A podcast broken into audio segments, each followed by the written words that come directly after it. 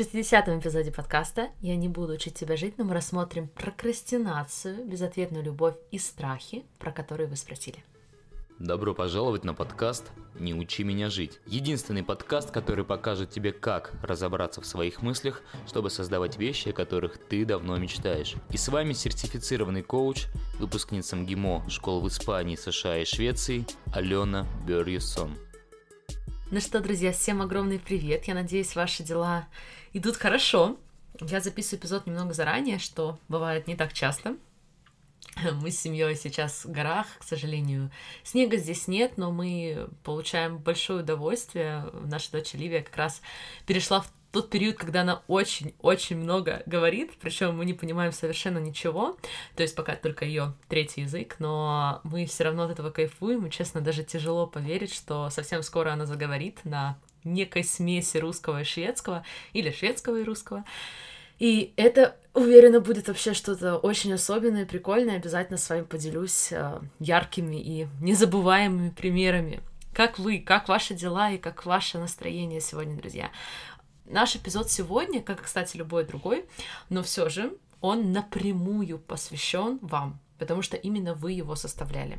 Сегодня я отвечаю на вопросы слушателей подкаста. Я постаралась выбрать те, которые, те вопросы, которые по моему внутреннему чувству могут многим отозваться и принести ценность. Мы с вами поговорим про отношения, что делать с безответной любовью, про прокрастинацию, страхи и ситуации, когда нам кажется, что мы не ответственны за эмоции других людей и что это плохо. Кстати, пока не забыла, если вы услышали слово прокрастинация и такие, да, это что-то знакомое, и вы слушаете подкаст день его выхода, то вы еще успеваете присоединиться к вебинару, который я провожу в этот четверг вечером. И называется он «Как перестать прокрастинировать и начать воплощать задуманное».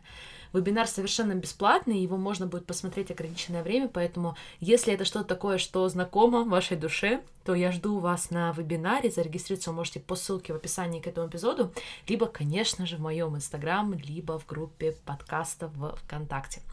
Хух, вроде бы больше я ничего не забыла, давайте приступать напрямую к вашим вопросам. Итак, первый вопрос. Алена, добрый день. Я давно увлекаюсь темой саморазвития, но у меня моя проблема в том, что я хронический прокрастинатор. Я никогда ничего не доделываю до конца.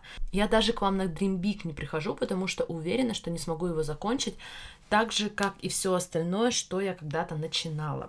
Я слушаю вас подкаст в надежде на то, что получу для себя какое-то развитие, но внутри особо не верю, что я могу измениться. Спасибо большое, дорогой слушатель, за ваш вопрос. И это тот случай, когда совершенно очевидно, для меня точно, что у вас огромнейший потенциал, и мне очень хочется вам это доказать, в том числе сегодня. Смотрите, в настоящий момент, какое бы обстоятельство, какое бы событие, либо факт в вашей жизни мы не рассматривали, неважно, будь то ваш новый проект или курс или любое другое начинание, основная мысль, с которой вы приходите к этому начинанию, звучит примерно так. Я хронический прокрастинатор. И разрешите предположить, что когда вы думаете эту мысль, вы не чувствуете энтузиазма, вы не чувствуете вдохновения.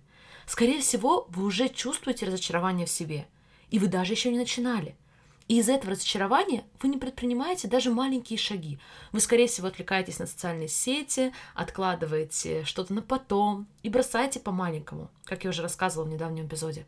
А потом в результате этих, этих действий вы смотрите на то, что получилось, и вы такие, да, Алена, я же тебе говорила, я прокрастинатор, и ничего не заканчиваю. И вам кажется, что это тот результат, этот незаконченный проект, он подтверждает вашу сущность, подтверждает то, кто вы есть в жизни. Но все, что этот результат подтверждает, ваш незаконченный проект всего лишь подтверждает вашу мысль о том, что вы хронический прокрастинатор, вашу мысль об этом, все. И тут мне сразу пришла в голову аналогия, которую использует одна из коучей моей школы, Лорен Кэш. Если мы с вами каждый день принимаем душ, мы не говорим про себя, что мы душники, или, как правильно, души-принимальщики. Но если мы с вами периодически прокрастинируем, то мы решаем называть себя прокрастинаторами и жить из этого состояния и доказывать своими действиями нашу самоидентификацию, нашу мысль о том, что мы прокрастинаторы. Конечно, я вам не буду предлагать сейчас переходить от убеждения, что я хронический прокрастинатор, к мысли «я самый эффективный человек на Земле». Но что, если вы сконцентрируетесь на маленьких шагах?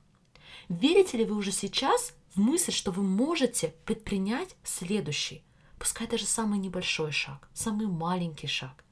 Я очень люблю этот пример и использую его сама во многих ситуациях. Задача кажется очень большой.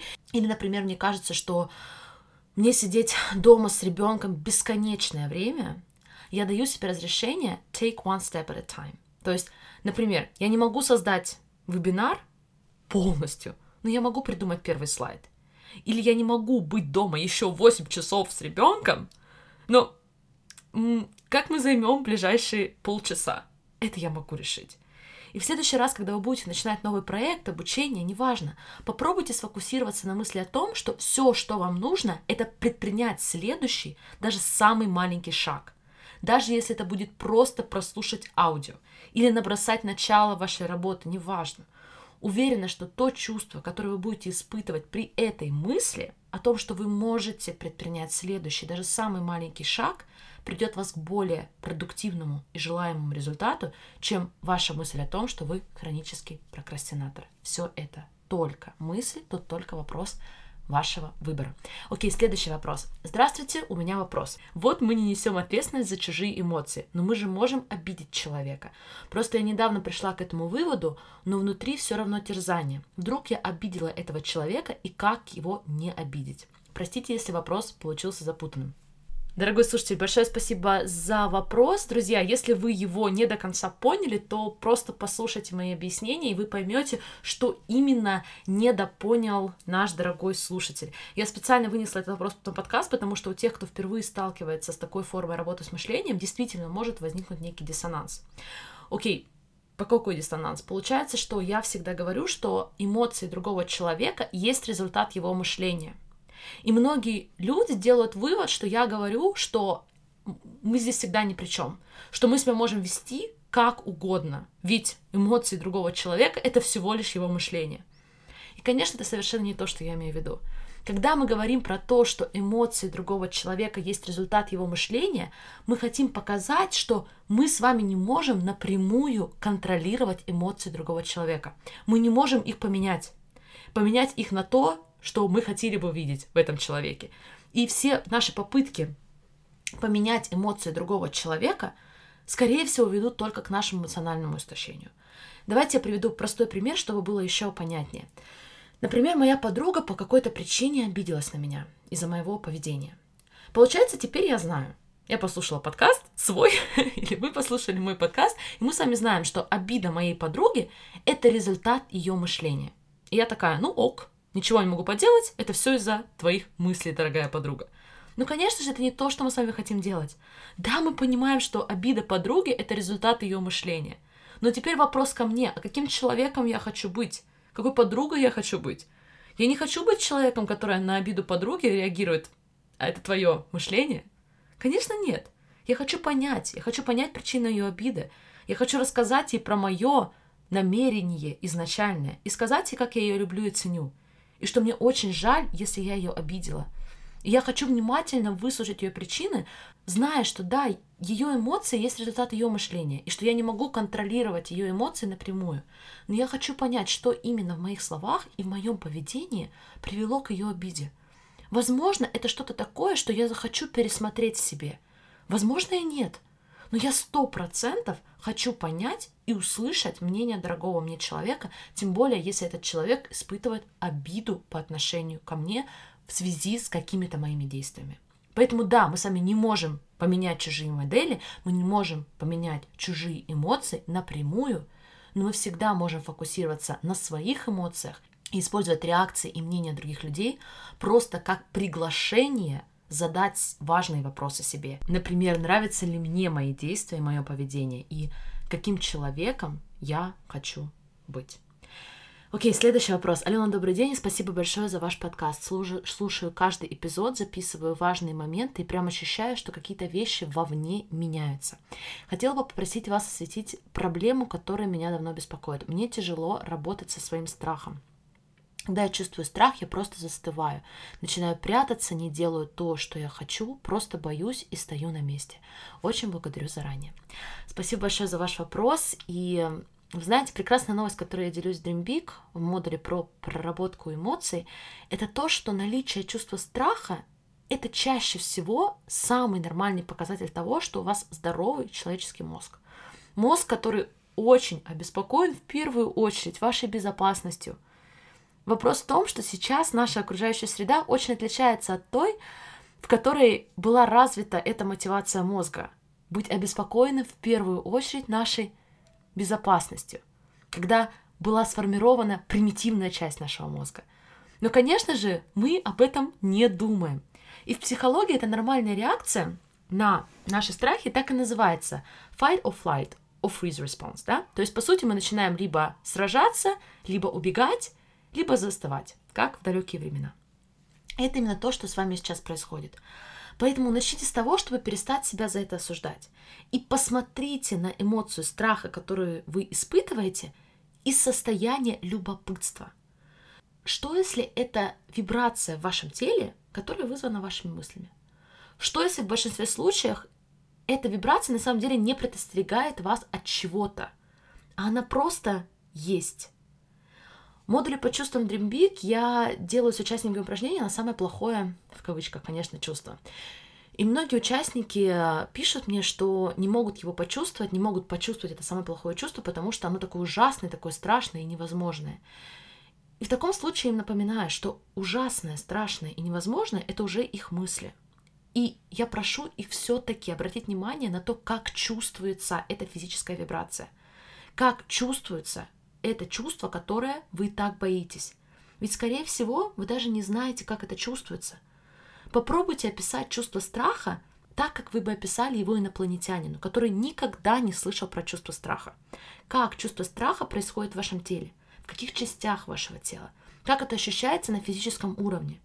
И когда вы увидите, что эмоция страха — это всего лишь вибрация в вашем теле, по большому счету она абсолютно безопасна для вашего выживания, то вы сможете действовать, даже неся с собой эту эмоцию, но уже не придавая ей такого определяющего значения для своей жизни. Окей, ну что, друзья, сегодня удалось разобрать достаточно много важных тем. Давайте возьмем завершающий вопрос, и он уже про отношения. Здравствуйте, Алена, я постоянный слушатель подкаста, и хотя вы пишете, что он в основном для девушек, он мне очень помогает. Хотела узнать ваше мнение. Есть девушка, которая мне очень нравится, но у нас с ней точно ничего не получится. Я хочу перестать думать о ней по типу, если бы мы были вместе, хочу отношений только с ней. Как я могу отпустить эту ситуацию? Спасибо большое за ваш вопрос. Я хочу ответить на него с немного неожиданной стороны. Сейчас вы думаете об этом человеке, и каждый раз, когда вы это делаете, вы чувствуете желание по отношению к ней. Окей, здесь мы с вами, думаю, согласны. И мы с вами хотим, по сути, снизить это чувство желания. И чтобы нам снизить чувство желания, нам нужно не отвечать на него. Кстати, это та же техника, которую мы применяем ко всем желаниям. То есть я имею в виду потребностям, да. Неважно, желаете ли вы какие-то туфли, пирожные или отношения с каким-то человеком. Мы позволяем желанию быть и не отвечаем на него. Мы позволяем себе чувствовать это желание, но не реагировать на это желание. Потому что, позвольте мне предположить, я не пытаюсь сейчас принять роль предсказательности, но, скорее всего, когда вы думаете об этой девушке и сталкиваетесь с чувством безответного желания, вы пытаетесь себя отвлечь. Мы все так делаем когда не понимаем, как работают наши эмоции. Возможно, это у вас выражается в социальных сетях, либо вы проверяете, как там она, либо вы пытаетесь ей написать, либо вы начинаете представлять, как все могло было быть иначе. Сейчас ваш мозг знает, что каждый раз, когда вы начинаете думать о ней, вы получите награду в форме, например, дофамина из социальных сетей или перфекционистских фантазий. Но если вы позволите чувству желания быть и не будете отвечать на него, то очень скоро это паттерн мышления, ваше желание этой девушки потеряет для вас смысл. Оно перестанет вам быть интересной, потому что вы больше не будете получать награду. Даже не сомневайтесь в этом. Окей, друзья, на этом сегодня все. Со многими из вас я встречаюсь сегодня на вебинаре про прокрастинацию. Если вам ну никак не удастся посмотреть сегодня в 19 по Москве, то в моем телеграм-канале запись будет доступна в течение 24 часов. Еще раз хочу поблагодарить вас за все ваши вопросы, за ваше вовлечение, за ваши отзывы и сторис. Это правда то, о чем я когда-то даже не могла мечтать, и я это очень-очень ценю. Я желаю вам отличного продолжения недели. До скорых встреч. Всем пока-пока.